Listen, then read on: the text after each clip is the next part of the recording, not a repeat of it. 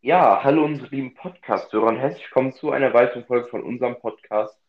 Ähm, neue Woche, neue Folge und äh, ich begrüße euch natürlich und auf der anderen Leitung begrüße ich den Marvin. Ja, auch hallo von meiner Seite und herzlich willkommen zu einer neuen Folge. Und ähm, ja, heute hören wir uns dann wieder am Mittwoch. Im Gegensatz zu letzter Woche, wo es ja ein bisschen verspätet kam. Heute kommt es wieder auf den Tag genau. Und ähm, ja, ich freue mich sehr, hier wieder sitzen zu dürfen und eine neue Folge aufzunehmen. Ja, äh, wie du schon gesagt hast, hattest, die letzte Folge kam was später. Ähm, diese Woche kommt die Folge allerdings wieder pünktlich. Und ja, ähm, jetzt stehen ja auch wieder große Sportevents an, ähm, beziehungsweise ähm, haben schon wieder stattgefunden am Wochenende. Ähm, aber erstmal, wie, jede Woche, machen wir, glaube ich, erstmal einen kurzen Talk, so was bei uns privat so abging, da kannst du ja mal gerne anfangen. Ja, bei mir äh, ging durch Schule halt nicht so viel ab. Also, ähm, ja, in der Woche halt arbeiten und Training und Schule halt. Äh, dann Freitag war ich auf dem Geburtstag vom Freund. Samstag war ich auch auf dem Geburtstag. Sonntag war dann so ein bisschen chillen. Und äh, ja, diese Woche wieder eigentlich nur arbeiten und Training und Schule. Und ähm, ja, morgen fange ich und Philipp mit der Fahrschule an. Wir machen das äh, beide zusammen. Dann äh, kommt das auch noch dazu zum Zeitplan. Und ähm, ja, also eigentlich äh, ganz normal Stresswoche und äh, ja, das war es eigentlich. Ja, bei mir war es eigentlich ziemlich äh, ähnlich. Also seit der letzten Aufnahme natürlich Schule war, dann ähm, das, das Wochenende war dann, ich war dann, waren ja auch beide freitags vom Geburtstag, der auch ein bisschen, äh, der, der auch gut war, äh, war, war, war, cool. Ähm, natürlich, äh, die immer die Geschichten, die natürlich immer auf solchen Geburtstagen passieren, passieren halt, aber ja, äh, da müssen wir, glaube ich, nicht genauer drauf eingehen, sonst äh, ja, war es äh, für mich jetzt nicht die beste Woche, ähm, private Gründe, ähm, aber ähm, ja, sonst äh, alles in Ordnung. Also wie du auch schon gesagt hast, wir fangen jetzt beide mit der Fahrschule morgen an. Und ähm, ja, wie gesagt, ich habe auch die Woche äh, Schulstress gehabt. Dann, ähm, wie gesagt, ich habe halt zwar mit Fußball aufgehört, aber äh, ich mache trotzdem weiter Sport. Äh, muss auch weiter gemacht werden, weiter Sport gemacht werden. Ähm, am Wochenende äh, war ich auch, gesagt habe, waren wir Freitag auf dem Geburtstag, Samstag auch noch auf dem Geburtstag. Ähm, und Sonntag war dann halt auch bei mir so ein entspannter Tag, weil ich mal nichts äh, ja, großartig war, wo man einfach mal den ganzen Tag zu Hause war und einfach mal ein bisschen gegammelt hat, was auch mal sein muss. Ähm, ja, und jetzt die Woche noch äh, Schule und dann äh, ja, hat, ist dann wieder Wochenende, ähm, wo ich mich sehr darauf freue, denn am Wochenende sind wieder äh, heiße Bundesligaspiele und halt ja auch der große Preis von Belgien, wo wir noch später in der Folge drauf zu sprechen kommen werden. Aber erstmal äh, machen wir, glaube ich, mal so einen Rückblick auf äh, die Bundesliga. Und ähm, ja, ich glaube, dann können wir eigentlich direkt mal mit unserem Highlight anfangen, ähm, was uns ja beide sehr betroffen hat. Unsere beiden Lieblingsvereine haben gegeneinander gespielt, äh, Bayern gegen Köln. Ähm, ja, vor dem Spiel war ja noch ähm, eine Rede von äh, Heiner und von Uli Hoeneß, also von den beiden großen Männern beim FC Bayern und, und sie haben dort äh, Gerd Müller gewürdigt, äh, was ich sehr cool fand, auch eine sehr schöne Rede von Uli Hoeneß. Und dann ging es ans Spiel. Ähm, ja, ich als Bayern-Fan muss sagen, natürlich war es ein Sieg, aber ein Sieg mit zwei blauen Augen. Ich meine, ähm, 3-2 zu Hause gegen Köln ist jetzt, sage ich mal, ja nicht das, was man sich so erhofft. Natürlich, äh, also natürlich war ich am Ende des Tages zufrieden, weil es ein spannendes Spiel war, weil es auch ein geiles Spiel war.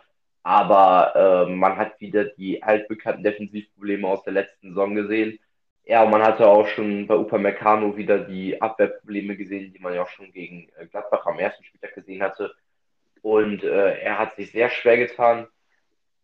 Ähm, wogegen ich sagen muss, dass ich mit Niklas Süle sehr zufrieden war, den ich ja sehr kritisiert hatte auch letzte Saison, aber der diese Saison echt wieder ein top Job bis jetzt da macht, finde ich persönlich.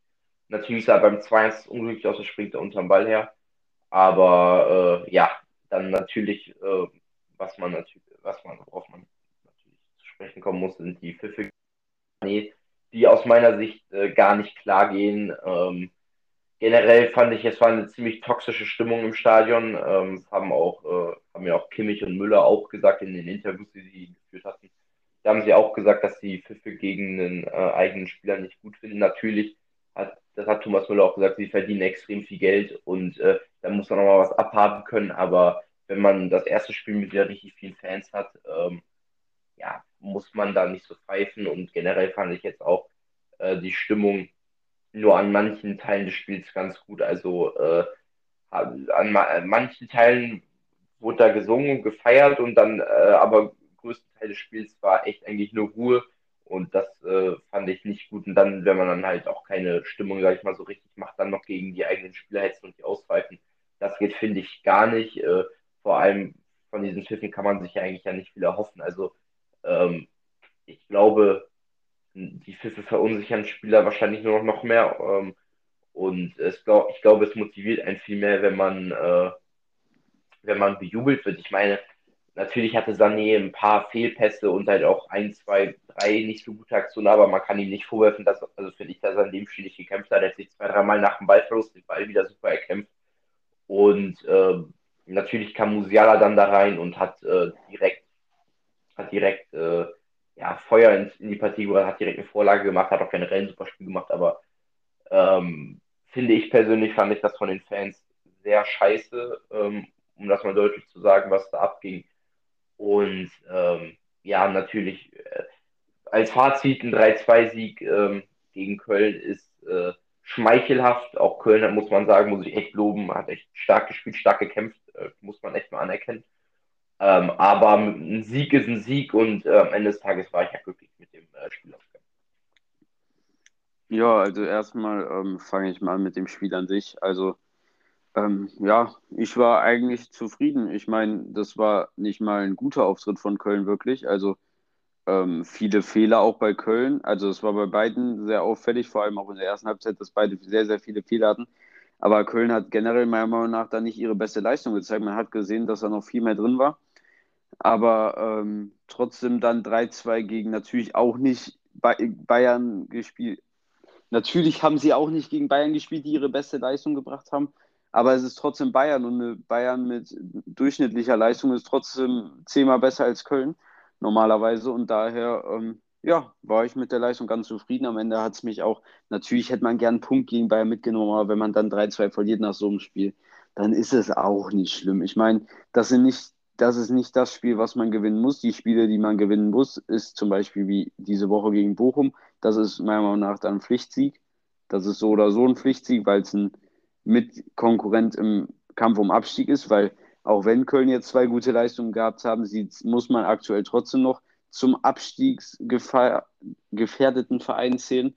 Und ähm, daher muss da ein gutes Spiel her, vor dem Publikum. Und ähm, ja, generell hat es mir aber äh, gut gefallen. Natürlich gibt es noch die eine oder andere Baustelle, woran man feilen kann.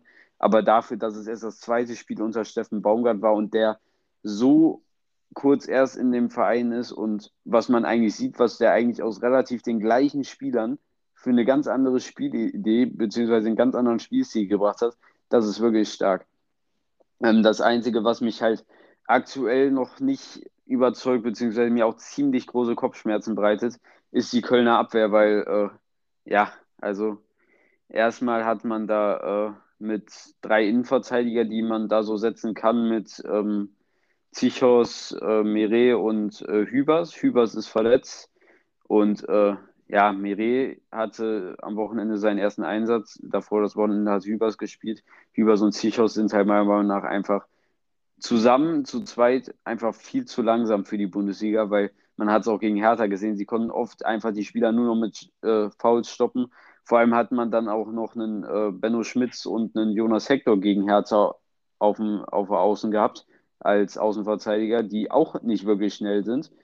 Und ähm, dann konnten sie da oft nur mit Fouls stoppen, hatten, glaube ich, auch beide Innenverteidiger eine gelbe Karte.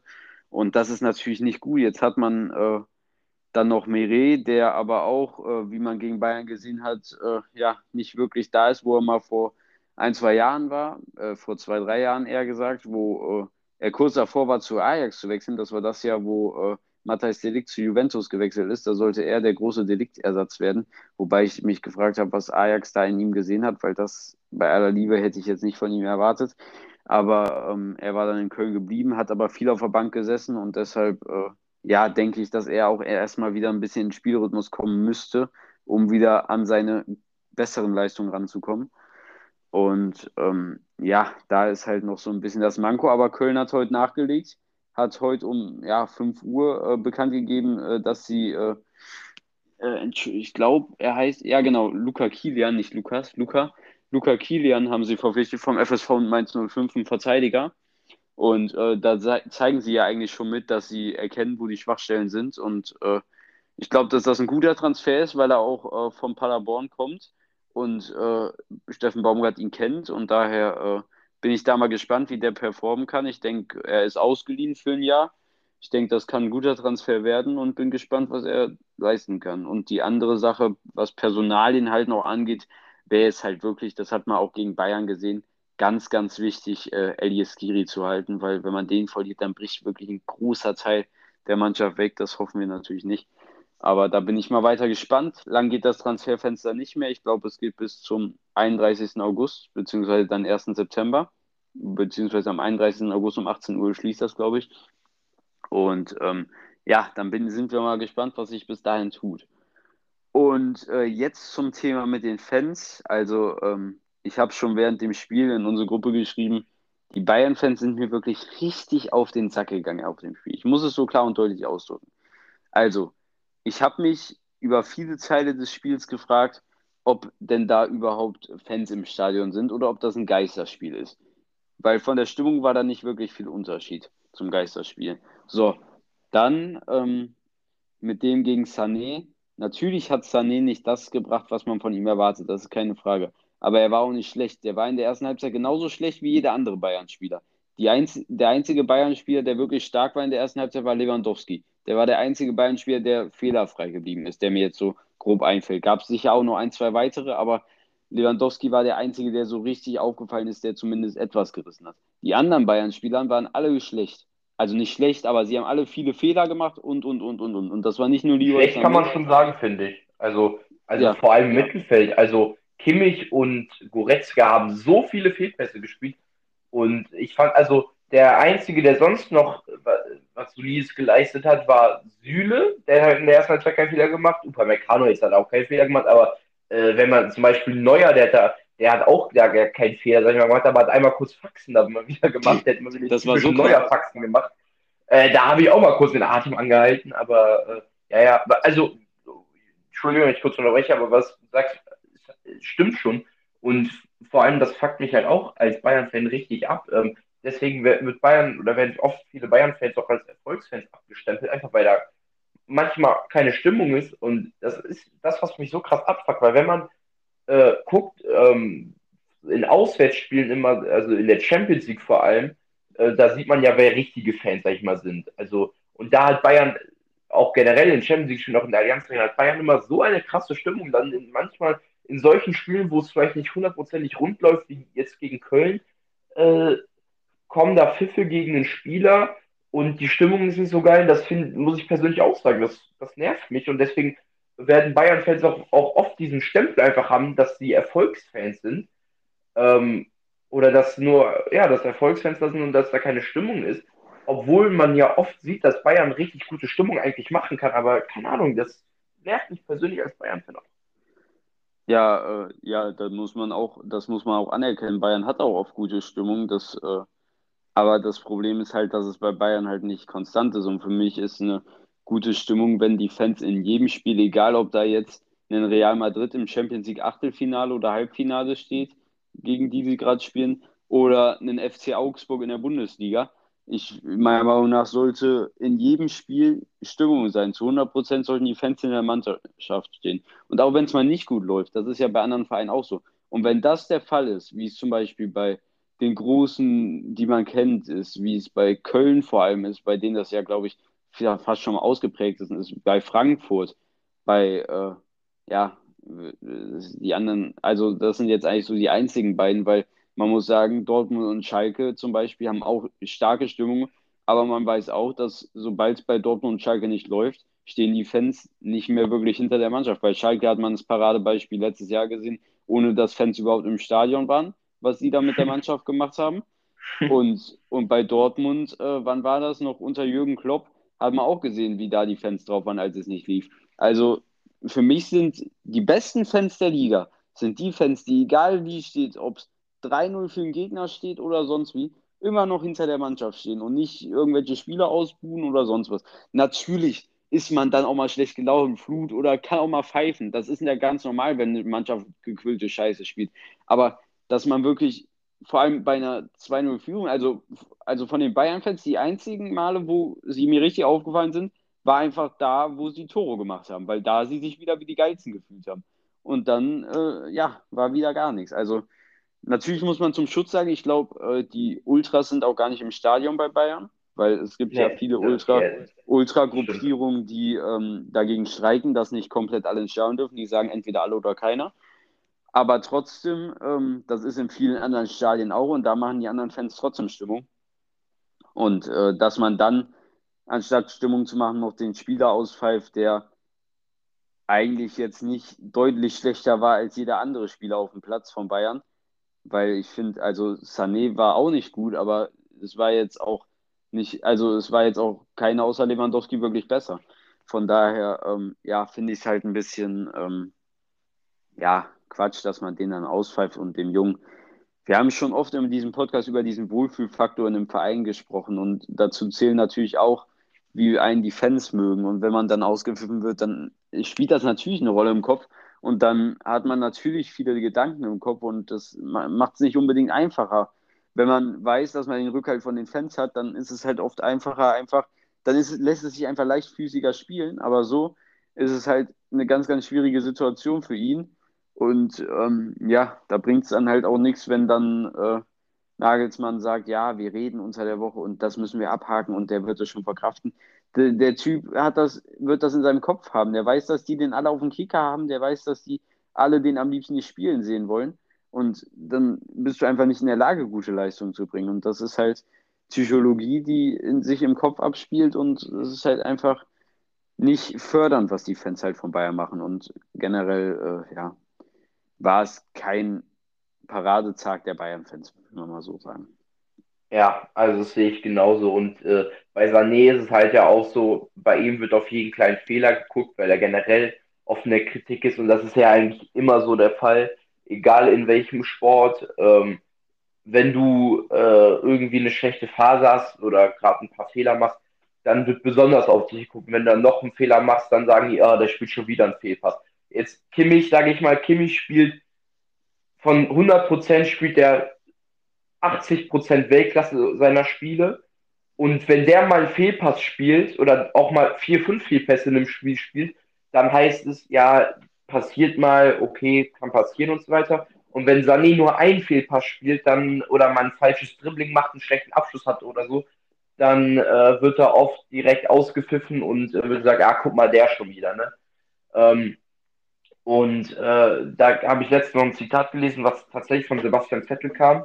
Ähm, da hat er gesagt, nach Siegen ist man nie so gut, wie, wie, wie gesagt wird, und nach Niederlagen ist man äh, nie so schlecht, wie man gemacht wird. Und äh, ich finde, das stimmt eigentlich komplett. Also, äh, bestes Beispiel ist ja eigentlich dafür, ähm, ja, Sebastian Vettel selber, der äh, nach seinen vier Weltmeistertiteln mit Red Bull hochgelobt wurde als der große Superstar der Formel 1 und der äh, Weltstar, der als nächstes die Rekorde von Michael Schumacher brechen kann. Das war ja auch zeitweise danach aus, nach 2003 oder nach, nach der 2013er Saison und dann nach ein paar Fehlern bei Ferrari oder auch nach seinem schwierigen Start bei Aston Martin wurde er direkt kritisiert, auch er hat Fahrfehler gemacht und so weiter und wurde richtig mies gemacht und äh, generell, ich glaube, bis Spanien hat Vettel gar nicht gepunktet und dann nach zwei Rennen, die gut waren in Monaco und Baku, wurde auf einmal wieder gesagt, ja, Vettel, der Superfahrer, der Wechsel zu Aston Martin hat sich bezahlt gemacht und zwei Rennen vorher wurde er noch runtergemacht und wurde gesagt, nein, äh, Riesenfehler und so. Und äh, das zeigt ja eigentlich schon, wie wie das Geschäft läuft. Und ähm, ja, also diese Pfiffe gegen Leroy Sané sind absolut nicht richtig. Ähm, auch wenn ich auch Leroy Sané kritisiere, ähm, ähm, ist das, würde, würde ich einen Spieler niemals im Stadion auspfeifen, weil der spielt trotzdem für, für deine Mannschaft und ähm, ja, also Pfiffe sind, finde ich, nicht gerechtfertigt.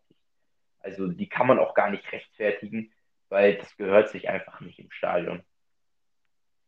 Ja. Und äh, ja, das, das ist, glaube ich, das Einzige, was man dazu sagen kann.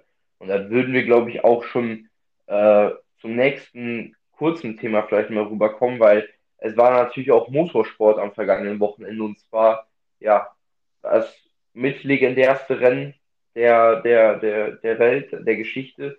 Ähm, es, wurde, es wurde keine Geschichte geschrieben, es wurde, äh, es wurde Geschichte geschrieben, aber nicht äh, in der Art und Weise, die man sich vielleicht erhofft hatte. Und zwar konnte Juan Pablo Montoya nicht die Triple Crown äh, für sich entscheiden. Also Triple Crown, für alle, die es nicht wissen, ist im Motorsport äh, was ganz Besonderes, da man dort in drei äh, Rennen gewinnen muss, um diese Triple Crown zu gewinnen. Das ist einmal äh, das 24-Stunden-Rennen von Le Mans, dann die Indy 500, also äh, in äh, Amerika das Indy-Rennen und in der Formel 1 den großen Preis von Monaco. Und Juan Pablo Montoya, ja, ehemaliger Formel 1-Fahrer, ehemaliger Indy-Fahrer, ähm, hat es jetzt, glaube, schon zum vierten oder fünften Mal versucht, in äh, Le Mans zu gewinnen, hat es aber nicht geschafft. Äh, ja, Montoya war natürlich auch im LMP2-Auto, da ist es natürlich nicht so wahrscheinlich, dass er gegen die starken LMP1-Autos von Toyota und Alpine gewinnt. Ähm, aber äh, er konnte auch nicht, sich nicht in seiner Klasse durchsetzen, also das war, das war, das war bitter für ihn. Ähm, aber äh, ja, generell eine LMP2-Klasse war sehr bitter, auch für das Auto von von Robert Kubica, dem Ex-Formel-1-Fahrer, der, äh, dessen Auto ähm, eine Runde vor Schluss bei den 24 Stunden, das muss man sich mal wirklich auf der Zunge zergehen lassen, eine Runde vor Schluss den Geist aufgegeben hat und äh, stehen geblieben ist und so den Sieg in der LMP2-Klasse verloren hat. Und äh, natürlich extrem bitter erinnert natürlich an 2016, wo das natürlich noch in der LMP1-Klasse war, also die Hauptklasse bei den 24-Stunden-Rennen, wo der Toyota ähm, drei Minuten vor Schluss auch den Geist aufgegeben hatte und den Sieg so am Porsche verloren hatte. Und ähm, ja, generell waren sehr ereignisreiche 24 Stunden. Ich habe es auch äh, lange geguckt, vor allem auch abends äh, auf dem Geburtstag, äh, war ein Familiengeburtstag, hatte ich meinem Cousin zusammen geguckt. Äh, was sehr bitter war, äh, kann man aus deutscher Sicht, glaube ich, mal sagen, war der Unfall von Sophia Flörsch, also der DTM-Fahrerin, die damals auch diesen Horrorunfall in Macau hatte. Ähm, die ist auch in LMP2-Klasse gefahren, war sehr gut unterwegs. Ähm, als dann bei leicht regnerischen Bedingungen bei Tempo 230 circa äh, ja, neben ihrem Auto die Kontrolle verloren hat und sie mitgerissen hat. Äh, und ähm, ja, dann wurde das Safety Car rausgeholt und äh, ich glaube, ein Audi war es noch, ist dann noch in sie reingecrashed und so weiter. Und das war natürlich für sie sehr bitter, dass für sie sehr gut läuft äh, oder dass lief. Ähm, und es ihr auch viel Selbstbewusstsein hätte geben können für äh, die DTM, das für sie bis jetzt in der DTM nicht ganz so gut lief. Und ähm, ja, Toyota hat mal wieder die 24 Stunden dominiert, ähm, konnten jetzt zum insgesamt vierten Mal hintereinander, glaube ich, äh, die 24 Stunden gewinnen mit einem Doppelsieg. Ähm, ja, auch prominente Formel 1 äh, waren äh, beim Rennen. Äh, Fernando Alonso ist noch vor dem 24-Stunden-Rennen ähm, im Alpine-Renault von 2018, also von den 2018er Renault in Alpine-Lackierung, ist er ein paar, ist er eine Runde, eine Installationsrunde da ähm, über die Strecke in Le Mans gefahren. Und äh, ja, also es waren sehr, sehr coole 24 Stunden. Es waren auch noch DTM jetzt am Wochenende, hatte ich auch noch geguckt. Ähm, war am Nürburgring, deswegen hatte ich, hatte ich mal besonders geguckt. Und da konnte auch äh, Alex Albon, der Ex-Formel-1-Fahrer von äh, Red Bull, seinen ersten Sieg verbuchen ähm, nach einem regnerischen Quali im zweiten Rennen, vom zweiten Rennen. Konnte er das zweite Rennen am Sonntag am Nürburgring für sich entscheiden. Und äh, ja, das, das nur am Rande noch gesagt. Ähm, aber generell kann man, glaube ich, sagen, die 24 Stunden waren mal wieder top. Und äh, dann kommen wir auch direkt zur anderen Motorsportklasse, wo du mal einen kleinen Vorausblick drauf werfen kannst. Ja, die Sommerpause ist vorbei in der Formel 1 und diese Woche ist der Rennzirkus wieder zurück und zwar in Spa in Belgien. Und ähm, ja, da werden natürlich wieder viele Max Verstappen-Fans sein. Und da stellt sich natürlich für uns wieder die Frage, wer wird im spannenden Weltmeisterschaftsrennen das Rennen diese Woche machen?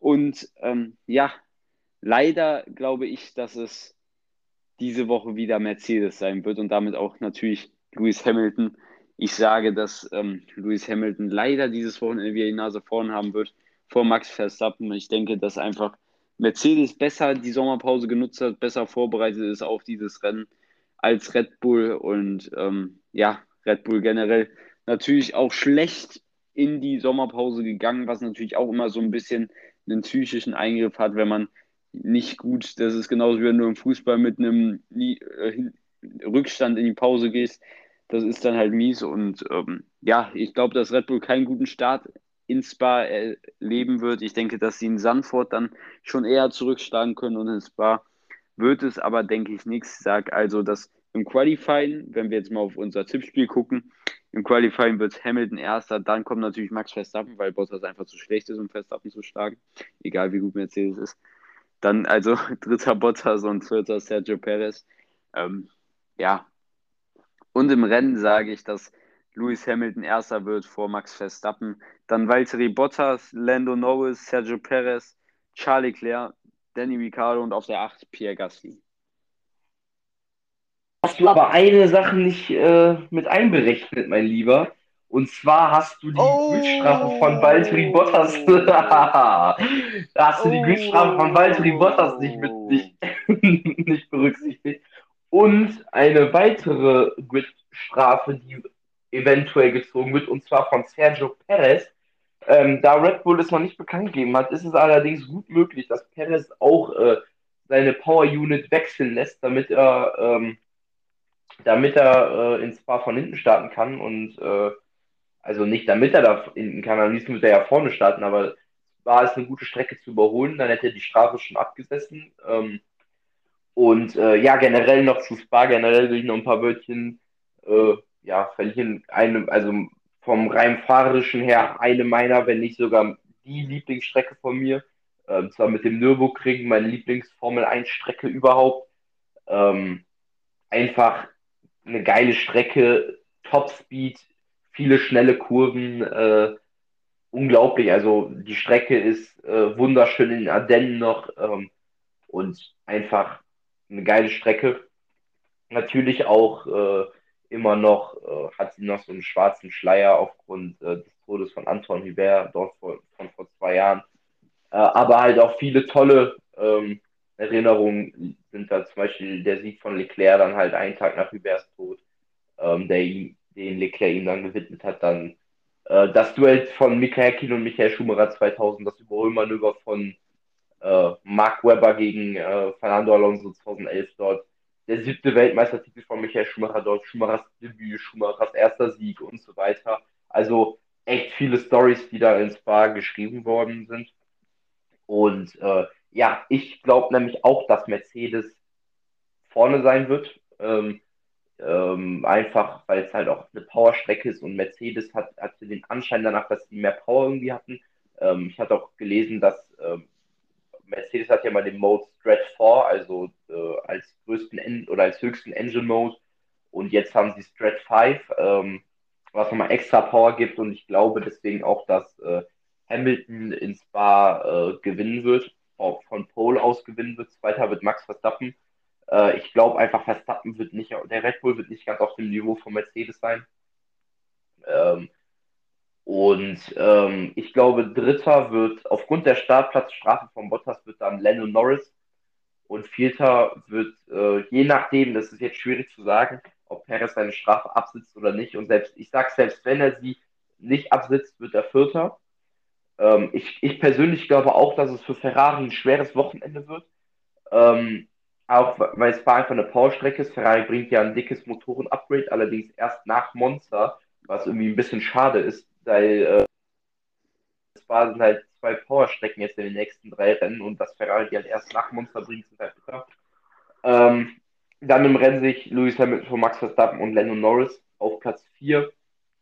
Ähm, glaube ich, dass, ähm, dass Sergio Perez dann ins Ziel kommt. Auf der 5 sehe ich äh, Daniel Ricciardo, auf, äh, auf äh, 6 sehe ich äh, Valtteri Bottas. Beziehungsweise ich sehe Bottas auf 5, äh, Ricciardo auf 6, äh, auf 7 äh, Charles Leclerc, auf 8 ähm, Carlos Sainz. Und das sind meine Tipps. Ich glaube, für die Deutschen wird äh, muss man mal gucken. Für Vettel könnte es vielleicht ein gutes Wochenende werden. Mal gucken. Äh, Wäre natürlich schön, ihn vorne zu sehen. Vielleicht punktet er ja. Äh, Wäre wär auf jeden Fall ihm zu wünschen nach dem schwierigen äh, oder nach, dem, nach der bitteren Disqualifikation in Ungarn. Wäre es ihm auf jeden Fall zu wünschen. Für Mick wird es auch interessant. Ähm, dass, dass er da sein erstes Formel 1 Rennen in Spa fährt, die Strecke, die seinem Vater eigentlich ja so viel bedeutet hat. Und ja, man muss auch mal gucken, vielleicht gibt es auch Regen. Äh, wie es momentan aussieht, äh, nämlich mit einer sehr hohen Wahrscheinlichkeit, also momentan äh, 80 Prozent und 80 Prozent Wahrscheinlichkeit, also bei, beide mal 80 mal Prozent auf Regen am Samstag und Sonntag, äh, auch 90 Prozent. Also vielleicht erleben wir wieder so ein Chaos wie in Ungarn, man weiß nie, Spa ist immer für eine Überraschung. Ähm, und äh, was ich mich, was ich mir natürlich wünschen würde, wäre, dass, äh, dass Ferrari vor McLaren bleibt in der Konstrukteurswertung, dass Verstappen vor Hamilton, äh, also Hamilton halt überholt in der WM noch für die zweite Saisonhälfte. Das wäre äh, das wäre super einfach, weil ich Max Verstappen sehr gönne, äh, da ich ihn äh, irgendwie mit der Zeit auch sympathisch äh, oder da er mir sehr sympathisch geworden ist. Ähm, und ich auch einfach möchte, dass dieser Rekord von Michael Schumacher noch bestehen bleibt. Der kann ihn zusammen mit Lewis Hamilton meinetwegen teilen, aber ich möchte, dass, äh, dass der Michael immer noch da vorne steht. Und äh, für Ferrari wünsche ich mir auf jeden Fall, dass sie äh, vorne, dass sie vorne unter den Top 3 dann äh, die Saison, die Saison abschließen. Ähm, ja, also auf jeden Fall wird es sehr interessant. Es werden jetzt, es ist ja ein Triple Header. Danach kommt ja Sanford und Spa. Äh, nein, Sanford und Monza, nicht Sanford und Spa ähm, Sanford und Monza. Und dann weiß man ja auch nicht, wie es weitergeht mit dem Rennkalender. Ähm, es ist ja jetzt äh, fast schon fix, dass äh, Austin ein zweites Rennen kriegt und dass äh, Katar äh, sein, erstes Formel 1 Rennen kriegt, was äh, viele kritisieren, was ich persönlich auch nicht so gut finde. Aber man weiß halt auch nicht, was mit den anderen Rennen passiert, mit äh, Mexiko. Mexiko steht auf der Kippe, weil sie auf der roten Liste in Großbritannien stehen. Ähm, und die Türkei steht auch auf der roten Liste. Das heißt, man müsste in Quarantäne nach dem Rennen. Und ähm, das geht ja eigentlich nicht äh, aufgrund äh, der ganzen Logistik der Formel 1. Und äh, keine Ahnung, vielleicht kommen da Comebacks äh, irgendwie in den Kalender. Vielleicht gibt es dann an manchen äh, Orten wieder zwei Rennen. Vielleicht gibt es dann in anderen Orten oder an anderen Strecken ein Rennen wäre natürlich extrem cool, wenn es ein Rennen irgendwie in Deutschland geben würde. Ich habe meinem Cousin darüber drüber gesprochen, es wäre irgendwie ein Traum-Szenario, wenn es äh, ein Rennen in Hockenheim und, den, und ein Rennen am Nürburgring geben würde, also in Deutschland Grand Prix am Hockenheimring und dann den Eifel Grand Prix oder, keine Ahnung, Europa Grand Prix am Nürburgring. Das ist ja aber eigentlich kaum vorstellbar. Ähm, aber äh, ja, es wäre es wär schon extrem cool. Und ich glaube auch, dann haben wir hiermit äh, die Folge für diese Woche abgeschlossen. War jetzt nicht so viel, oder, oder die Folge ist nicht so lang wie das letzte Mal, einfach aufgrund, äh, da nicht so viel einfach passiert ist, halt auch außer die Bundesliga ähm, und äh, den kurzen Motorsportfahrt, den ich angerissen hatte. Ähm, ja, dann äh, würde ich mich für diese Woche verabschieden. Ich wünsche euch eine gute Woche und denkt dran, einfach mal abziehen. Ja, auch von meiner Seite, ich wünsche euch eine schöne Woche. Wir hören uns nächste Woche wieder. Und bis dahin sage ich ciao.